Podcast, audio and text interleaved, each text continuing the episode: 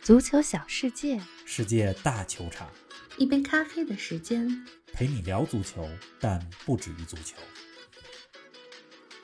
奥运会男女足激战正酣，而新赛季的欧洲俱乐部赛事也已悄然打响。即将开始的2021至22赛季，除了已有的欧冠和欧联杯，欧足联又推出了一项新赛事，那就是欧会杯。这项热刺、罗马等传统强队都将出战的新赛事，能成功吗？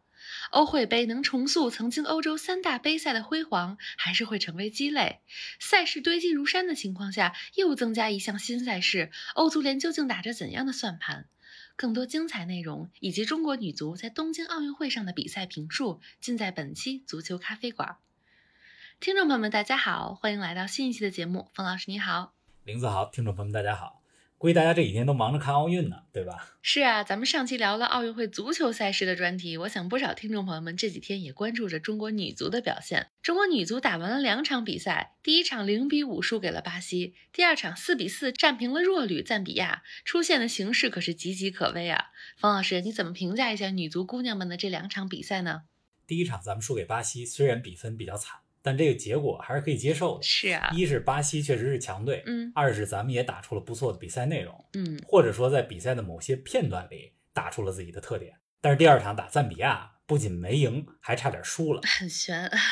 王霜八十多分钟的点球帮中国扳平，算是最后一块遮羞布。是啊，这场平局啊，我觉得可以说是伤害性极大，侮辱性也极强。来说说，为什么说伤害性极大呢？是因为出现形势现在很堪忧了。嗯之前预想着不仅能赢赞比亚，还能捞足了净胜球，现在呢，最后一场对荷兰是要赢球的，对呀、这谈何容易啊！是荷的兰是世界杯 亚军，第一场十比三赢了赞比亚，第二场三比三平了巴西。对呀、你看荷兰对巴西那场，这支荷兰队是比较均衡的，而且球员们身体素质、身体状态都不错。嗯，再来说侮辱性极大，怎么说？ 赞比亚是世界排名一百零四位的球队，嗯中国排第十五。这赞比亚第一次进奥运会，拿到第一个积分就是在中国队身上。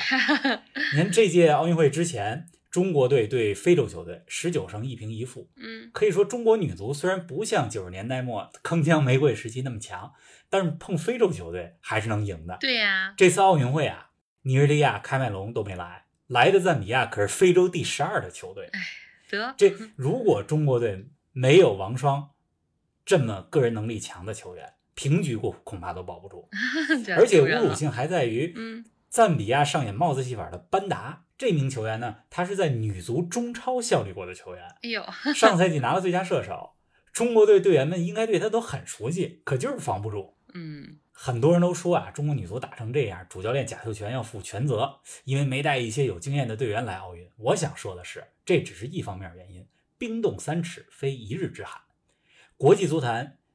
各个国家之间都是此消彼长的。你在其他国家都在加大力度投入女足的时候，我们是否做到位了？我们球迷们平日里给予女足的关注又如何呢？对吧？平时你不理不睬、不闻不问，到了重要考试，你希望她出成绩，成绩很差就开始批评，对呀、大考完了以后又把它撂一边儿去，这让中国女足复兴是个系统工程。是啊，哎呀，再说说那最后一场打荷兰，这怎么办呢？最后一场打荷兰，咱肯定还是一如既往支持中国女足，这没得说。是啊，到了这时候，能做的就是打好最后一场比赛。你看，咱们第一场打巴西，我看了全场，可以说还是有挺多亮点的。比如在比赛的某些时间段里，中国队的中前场配合、前场逼抢做的都不错。只不过打了四次门柱之后，完全没了信心啊，加上防守端这边有很多低级错误，酿成了惨败。嗯，打荷兰，中国女足要先把最基本的做好，然后再找荷兰的防守漏洞。你看荷兰前两场丢了六个球，证明他们防守还是有问题，是对吧？如果能赢荷兰，我觉得算是一个小小奇迹了。真的哎是咱们期待一下奇迹是否能发生吧。好啊， 好了，奥运会就说到这儿，咱们今天主要给大家说一个新的赛事，叫欧会杯。我们一直说离五大联赛新赛季不远了，但其实欧洲俱乐部赛事人家已经开打了，像欧冠、欧联杯，还有这项新赛事欧会杯的资格赛，正踢得如火如荼呢。哎，冯老师，你先来给我们说说这个欧会杯是怎么回事儿吧？欧洲足坛已经有了欧冠和欧联杯两项赛事，那是否可以理解为这个欧会杯算是欧洲俱乐部层面的第三级别比赛呢？哎，更准确的来讲，可以说是第三重要的赛事。嗯，最重要的是欧冠，对吧？欧冠冠军是每一个俱乐部追求最高荣誉。是的，你是个球星、球员，可都想踢欧冠。没错。这欧联杯呢，虽然也是欧洲赛事，但是差着点意思。嗯，打不上欧冠的球队才能打欧联杯。是，欧联杯和欧冠之间的转播收入也有着很大的差别。嗯这新增加的赛事啊，它的英文官方名称叫做 Europa Conference League，全称是欧洲协会联赛，简称咱们叫欧会杯。这打不上欧冠、打不上欧联杯的球队，如果也能进欧洲赛场，那就去欧会杯了。所以这三个赛事当中，它是最不重要的。为什么不叫第三级别呢？为什么呢？是因为这个欧洲赛事啊，不像国内联赛嗯。国内联赛，你比如说英超、英冠、英甲、英乙，这是相互之间人家有升降级的关系。是，这欧冠、欧联、欧会杯之间并没有这么一个直接的升降级关系，但是也有联系。嗯，那怎么联系呢？你比如说，欧联杯的冠军能参加欧冠，就像上赛季的黄色潜水艇比利亚雷亚尔就是这样获得了欧联杯冠军，进入到下赛季欧冠的小组赛。啊，再比如，这新的赛事欧会杯的冠军能参加下个赛季的欧联杯嗯，就是这么一个递进的关系。嗯，同时呢，如果你参加了欧冠，但是在某个特定阶段你被淘汰了，你还能参加 D 级别的欧联，像塞维利亚，对吧？夺过六回欧联杯的冠军，这欧联杯都快成塞维利亚杯了。有好几次就是从欧冠被淘汰下来，人家欧冠不灵，到了欧联之后所向披靡。嗯这新增加的欧会杯啊也一样，就是你如果有球队从欧联杯里边被淘汰下来，在某些阶段啊，你被淘汰下来了以后，你还能打欧会杯。比如说，获得欧联小组第三的球队，你有机会参加欧会杯之后的比赛。这个成了凤尾，还有机会当鸡头。 哎，对，简而言之吧，就是你有了这赛事之后，欧洲俱乐部赛事之间啊，它就形成了一个三级体系：欧冠、嗯欧联、欧会。但是人家得注重品牌包装，对吧？是啊不能叫甲级、乙级、丙级，听着不好听。这就 没有跟吸航引空力公司给你发会员卡似的，嗯航空公司让你办会员卡，你最低也得是个银卡吧，对啊，然后是金卡、白金卡、铂金卡，各种好听的说法。是，你不能一上来就叫铜卡、铝卡吧，对吧？对你这个形容太贴切了。您正在收听的是《足球咖啡馆》，一杯咖啡的时间陪你聊足球，但不止于足球。欢迎您在各大音频平台关注我们的节目，同时欢迎关注冯老师的足球评论公众号“冯球必侃”，让我们一起聊球、砍球、追球。我看新赛季的这欧会杯啊，可是有热刺、罗马这样曾经欧冠级别的球队来参加呢。也就是说，人家虽然是第三级别的赛事，但也有豪门球队啊。是，罗马是穆里尼奥的新东家，这热刺是穆里尼奥的老东家。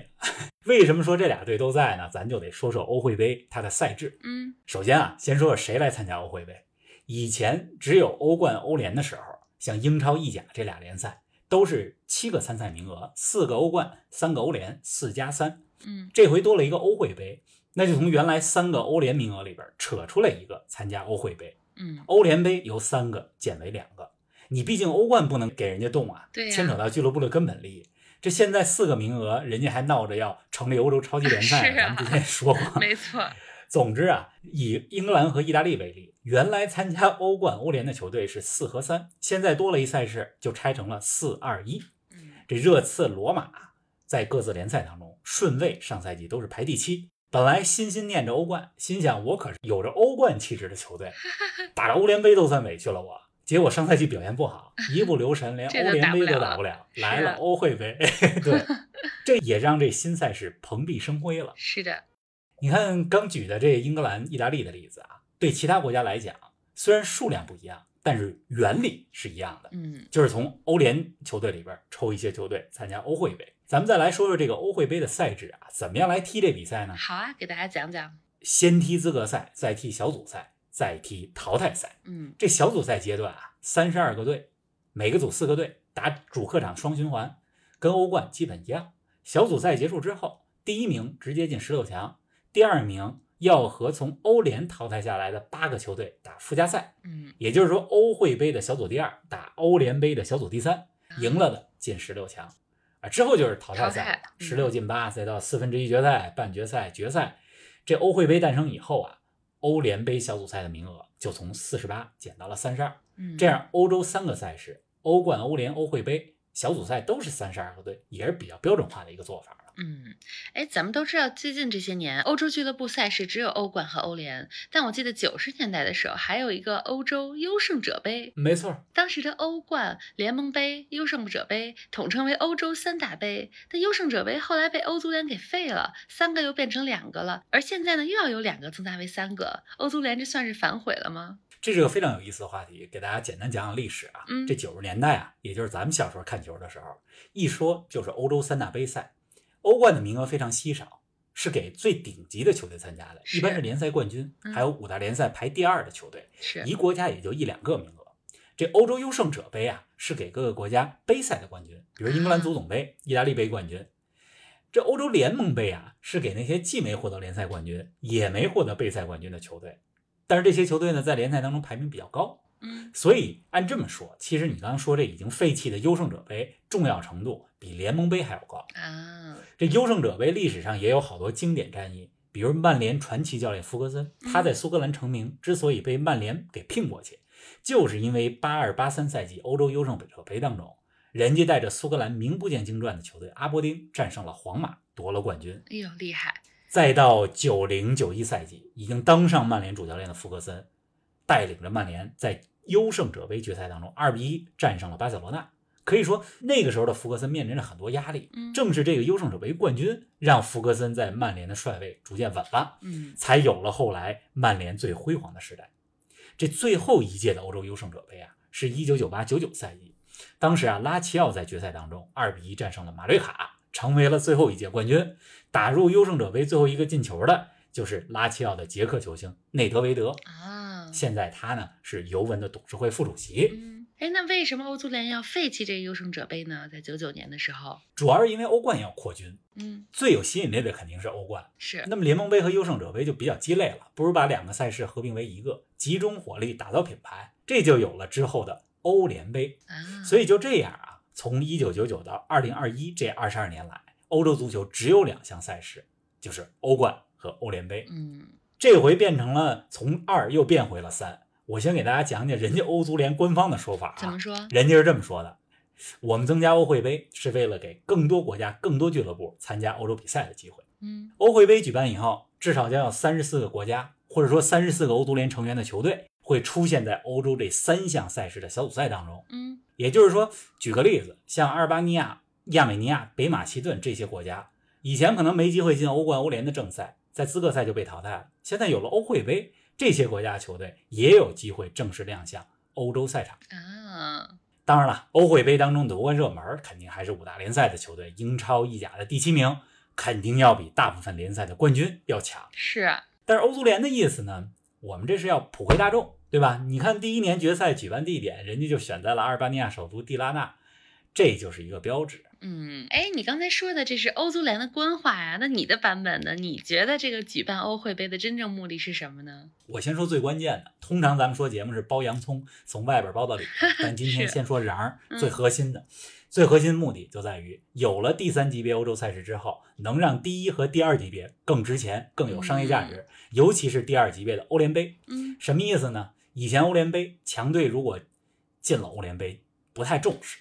这并不是他们最想要的。对呀、媒体和中立球迷关注程度也更弱。是的，你比如欧冠，如果有十个人看，欧联杯可能也就一个人看。嗯你现在增加了这第三级别赛事呢，就会让第二级别赛事显得更加珍惜。哎嗯，我再给大家举一个比较通俗的例子，啊，就是我卖你一手机，如果我给你俩选择，一个高配，一个低配，你可能觉得高配的买不起，低配的太掉价儿。是啊，但是我给你增加一个级别，高配、中配、低配，大多数人可能就会觉得说，哎，中配也挺好，可以咱不接追受求最高的，但是 咱也不是最低的。是，我在用词儿上呢，再包装包装，高配的，哎，我叫至尊版；中配嗯的我叫经典款，是，对吧？低配的我叫标准款。没错，所以对于运营足球来讲，这品牌包装呢，同样是这个道理。欧冠不用说，最高配嘛，嗯但，是对欧联杯来讲就不一样了。有了欧会杯垫底儿，欧联杯人家就升级成了中配了。是啊，可能哎，很多赞助商欧冠赞助不起，那我赞助个欧联杯也不错。也挺有球迷面也儿一样的， 嘛，以前我只看欧冠，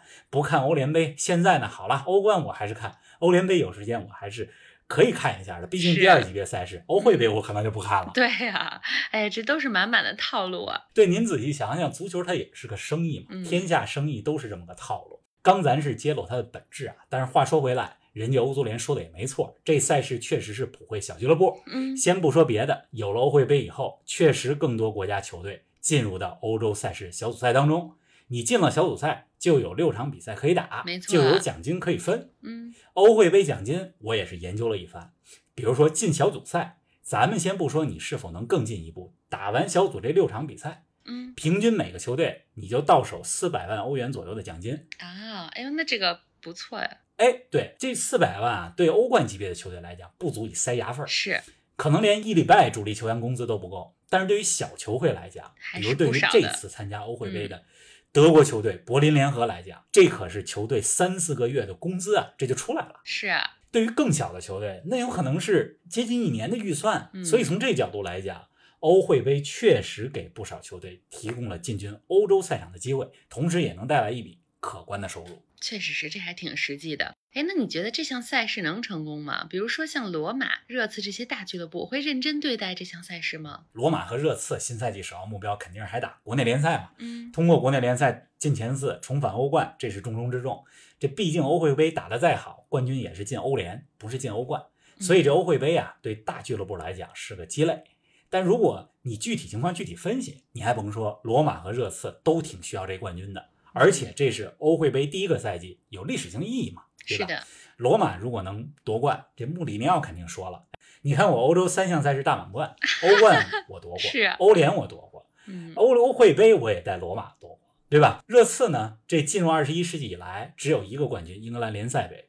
没得过其他冠军。这是葡萄牙教练努诺执教的第一个赛季，嗯，那拿个欧洲赛事冠军也挺好啊。但是要夺冠没那么容易，这欧会杯这赛事，还有一些经常打欧冠的球队，比如比利时的安德莱赫特，嗯，瑞士的巴塞尔在，而且别忘了还会从欧联杯淘汰下来一些球队，也没那么容。易，嗯，哎，总之啊，我觉得站在普惠大众的角度来说，欧会杯最大的意义在于给一些中小球队征战欧洲赛场的机会，这也是一个莫大的荣誉，也是增加财政收入、提升品牌价值。你比如说德甲的柏林联合这队，上赛季是德甲最大黑马，嗯，人家才征战德甲第二赛季就获得联赛第七，进到了欧洲赛场。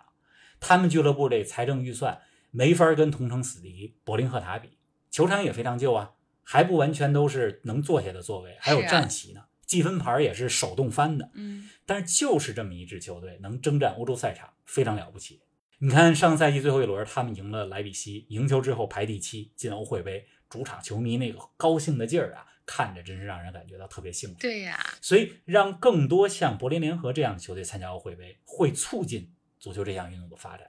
毕竟欧冠是富人们的游戏，对吧？嗯欧联杯也有一定难度。嗯，你通过欧会杯参加洲际赛事，疫情之后，球迷们陪着球队，哎，南征北战，客场远征，挺好的。是啊，哎，这期节目咱们可又到尾声了，聊得非常开心啊。关于这个新的话题，冯老师给我们举了许多例子，掰开了揉碎了把欧会杯说得非常的清楚。那新赛季咱们也拭目以待，看看这项新赛事是不是会成为新的经典，还是会真的变成鸡肋。是的，还是希望成为经典吧。嗯，节目最后呢，再给大家预告一下，北京时间周二晚上七点半，中国女足对荷兰，事关小组出现的生死战。关注一下。虽然荷兰队实力强大，嗯，但是咱们还是为中国女足